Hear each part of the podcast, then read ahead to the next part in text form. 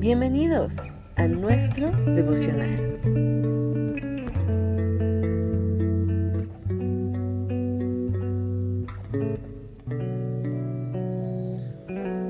Desde el Ministerio Cristo viene de la ciudad de Torrevieja, les saluda el pastor José Luis Ardila. Para entrar en esta mañana en una pequeña reflexión de la palabra, yo quiero hacer una meditación con el título que es una pregunta y quiero que tú donde estás te la respondas. ¿Eres dueño o eres mayordomo? Dice la palabra de Dios en el libro de Primera de Pedro, en el capítulo 4, en el versículo 10, dice, cada uno según el don que ha recibido, ministrelo a los otros como buenos administradores de la multiforme gracia de Dios. Si alguno habla, hable conforme a las palabras de Dios. Si alguno ministra, ministre conforme al poder que Dios da, para que en todo sea Dios glorificado por Jesucristo, a quien pertenecen la gloria y el imperio por los siglos de los siglos. A veces hacemos mucho el uso de esa palabra dueño yo conozco personas que están pagando su casa, que tienen una hipoteca de 30 años, 40 años, y llevan tres meses, un año, dos años pagándola y dicen mi casa, cuando en realidad esa casa es del banco. O el conductor de un autobús que muestra a sus amigos las fotos de su, del autobús que conduce y utiliza esa expresión, mi autobús o la secretaria en la oficina que le han dejado utilizar un escritorio y una serie de utensilios que pertenecen al dueño de la empresa, no son de la secretaria. De la misma manera el gerente que piensa que la empresa es suya y que todo lo que hay dentro de la empresa le pertenece, cuando en realidad es un cargo que le han asignado. O el niño en una escuela pública que ha recibido los libros de esa escuela con la condición de regresarlos al final del periodo. Se refiere a esos libros como suyos. Hay una manera de vivir la vida creyéndonos dueños de las cosas o entendiendo que somos administradores de ellas. Es muy peligroso cuando hablamos de las cosas como nuestras porque le podemos dar el trato que queremos. Cuando el niño piensa que todo eso le pertenece, hará lo que le dé la gana con los libros. Cuando la secretaria piense que todo lo que hay en la oficina le pertenece, se llevará el papel y las herramientas que le dieron de trabajo para su casa. Cuando la persona, el conductor del autobús, del taxi, piensa que el taxi es suyo, que el autobús es suyo, hará con él lo que quiera. Y eso nos muestra que estaríamos haciendo las cosas desde un ámbito de confusión, lo que nos llevaría a un desastre. El pasaje que acabamos de leer del libro de Pedro nos está recordando que es una mala costumbre que tenemos en la vida. Y no solamente ahora refiriéndome a las cosas materiales, sino refirámonos también a nuestra mente, a nuestras emociones, a nuestra conducta, a nuestra manera de hablar, a nuestros recursos materiales, a nuestra influencia, a los dones, a los talentos, a los ministerios, aquello que nos ha sido dado, pero que no somos dueños de ello, sino simplemente administradores. Pedro nos está exhortando a que no podemos, o a que nos demos cuenta de que el dueño de todo es Dios. En el principio dice la Biblia, Él creó todo. Todo fue creado por Él y para Él, dice la palabra en primera de Juan. El verbo se hizo carne, el verbo estaba con Dios y el verbo era Dios. Y todo lo que se creó por Él y para Él se creó. Todo le pertenece a Él, a quien se le dio la gloria en lo que está arriba y en lo que está abajo, el dueño absolutamente de todo, creador y Señor, dueño indiscutible de todo.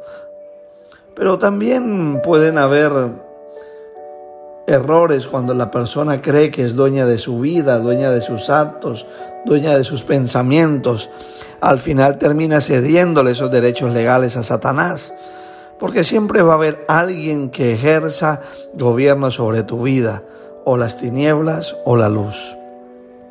Pedro nos está exhortando entonces, recordándonos y diciéndonos de qué manera estamos viviendo.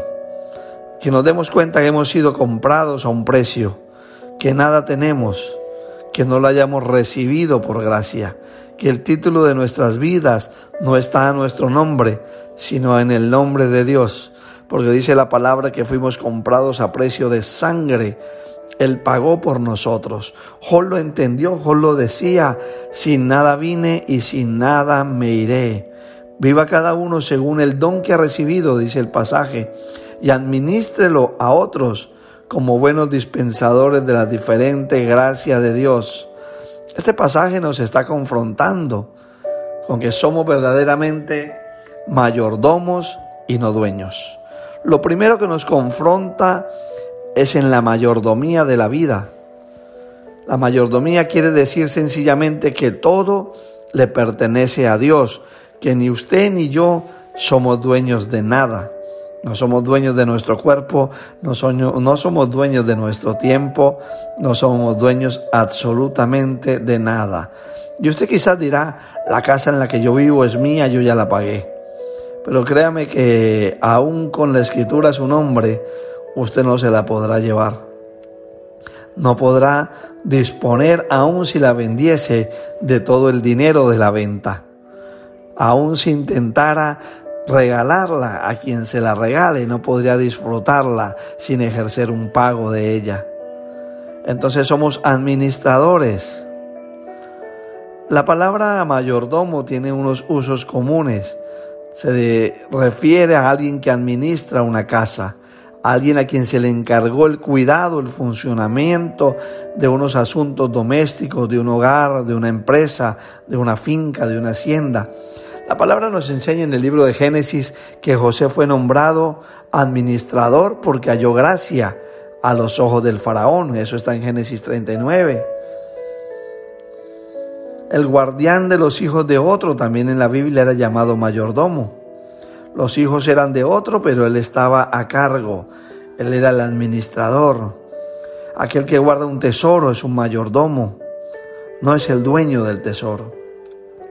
Este uso común de la palabra mayordomo nos sugiere el uso cristiano del término. Ser mayordomo quiere decir que francamente reconozco que nada de lo que tengo puede llamarse mío. Dios es el dueño, Dios es el jefe, Dios es el que gobierna. Nada es mío, sino el privilegio y la responsabilidad de usar lo que Dios me ha dado. Y es un error en el que caen muchos ministros en este tiempo. Los ministros o algunos ministros de Dios, no todos, están pensando que la iglesia es de ellos. Quizás el local está tu nombre, pero la iglesia no es tuya. Quizás el nombre que le pusiste a la denominación te pertenezca, o sea, un nombre que tú hayas querido usar, pero aún así tampoco es tuyo si lleva el nombre o uno de los términos de Dios. Y quizás piensas que todo lo que está dentro te pertenece y que la gracia que desciende y la gloria que se manifiesta es tuya. Pero si tú no estuvieses allí o yo no estuviese allí, la misma gloria se desataría, ya que es Dios quien la derrama porque es el dueño de esa gloria. Porque Él es el dueño de todo. Él es el que permite, el que reparte dones y talentos. Él es el que los da según como quiere y como le place. Hay personas que creen que las personas dentro de la iglesia y del cuerpo le pertenecen. Y no es así.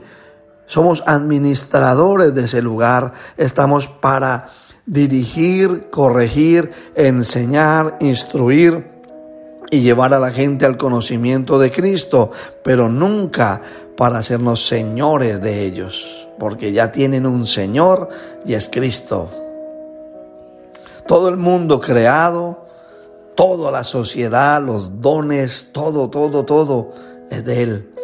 Su vida es un don de Dios. El espíritu que usted lleva adentro es un soplo de Dios. El aire que usted respira, lo respira por Dios porque a Él le plació. La lluvia que usted recibe y el sol que sale sobre su cabeza es de Dios. Hay gente que quiere mostrar con la ciencia que pueden crear cosas, pero partan desde la base de crear sin nada, porque Dios es el creador y dueño de todo. Por tanto, si tú utilizas algo de lo existente, ya estás aceptando la creación de todo en manos de Dios. Que tú no eres dueño, ni creador, ni diseñador absolutamente de nada. La vida tuya, créelo, te lo digo en esta mañana, es un don precioso de Dios, ganado por Cristo en la cruz del Calvario. La iglesia es un don de Dios. Ese es el significado de mayordomo. Somos mayordomos aunque usted lo quiera o no lo quiera aceptar, usted no es dueño, usted es mayordomo. La selección o la elección está entre ser mayordomo de lo bueno o de lo malo, ser un siervo fiel o un siervo infiel. Entiéndalo en esta mañana, en esta hora, y dígale, Señor amado, permíteme ser un buen mayordomo, permíteme administrar bien las cosas, para que el día de mañana tú me digas, siervo fiel, en lo poco me has sido fiel, en lo mucho te pondré, entra en el gozo de tu Señor. La mayordomía se debe ejercer de una manera espontánea y sin reserva. Dice, hospedaos, dice ahí el libro de Primera de Pedro, unos a otros sin murmuraciones. Murmurar es no estar seguros. Debatir secretamente lo que hacemos es estar descontentos interiormente. Esa murmuración no tiene lugar en la vida del creyente. Cuando gozosa y alegremente reconocemos que Dios es nuestro Señor y dueño, respondemos a Él de manera espontánea y con entusiasmo de poder servirle. Yo quiero bendecirle en esta mañana, yo quiero que usted entienda este principio bíblico esta base, este fundamento de parte de Dios. Todo le pertenece a Él. Él es el dueño y Señor, creador de los cielos y de la tierra. Dice la palabra que la tierra fue creada al principio por Él y estaba desordenada y vacía y el Espíritu de Dios empezó a moverse sobre las aguas. Qué hermoso es saber que todo es de Él cuando usted entiende que las cosas son de Él y las recibe por gracia, usted deja de batallar y de luchar. Usted deja de cargarse por las cosas que no consiguió. Preocúpese, como dice la palabra, en buscar primeramente el reino de Dios y su justicia, para que todo lo demás le sea añadido. ¿Y qué es todo lo demás? ¿Qué es lo añadido? Esas bendiciones que te van a perseguir para que el tiempo que estés en la tierra como un buen administrador, el Señor te añada más, porque entiende que sabes administrar la multiforme gracia de Dios. De esa manera Él añade gracia sobre gracia. Y es el deseo mío en esta hora. Que el Señor ponga más gracia sobre ti, entendimiento y revelación. Que venga sobre tu vida espíritu de sabiduría, de revelación y de entendimiento en las cosas que hoy estás haciendo. Entiende que todo lo que haces es por Él y para Él. Que nada, nada, nada, de nada eres dueño, que sin nada viniste y sin nada te irás. Que llegamos a esta tierra, muchos llegamos calvos, sin dientes y sin ropa, sin ropa llegamos todos, y lo que conseguimos es ganancia. Todo lo que hemos conseguido es ganancia y es porque a Dios le plació dárnoslo. Dele la gloria a Dios por un instante y bendiga lo que tiene y dígale, Señor, voy a aprender a administrar lo que tengo. Voy a ser un buen mayordomo de mi casa, un buen mayordomo de mis hijos, un buen mayordomo de mi familia.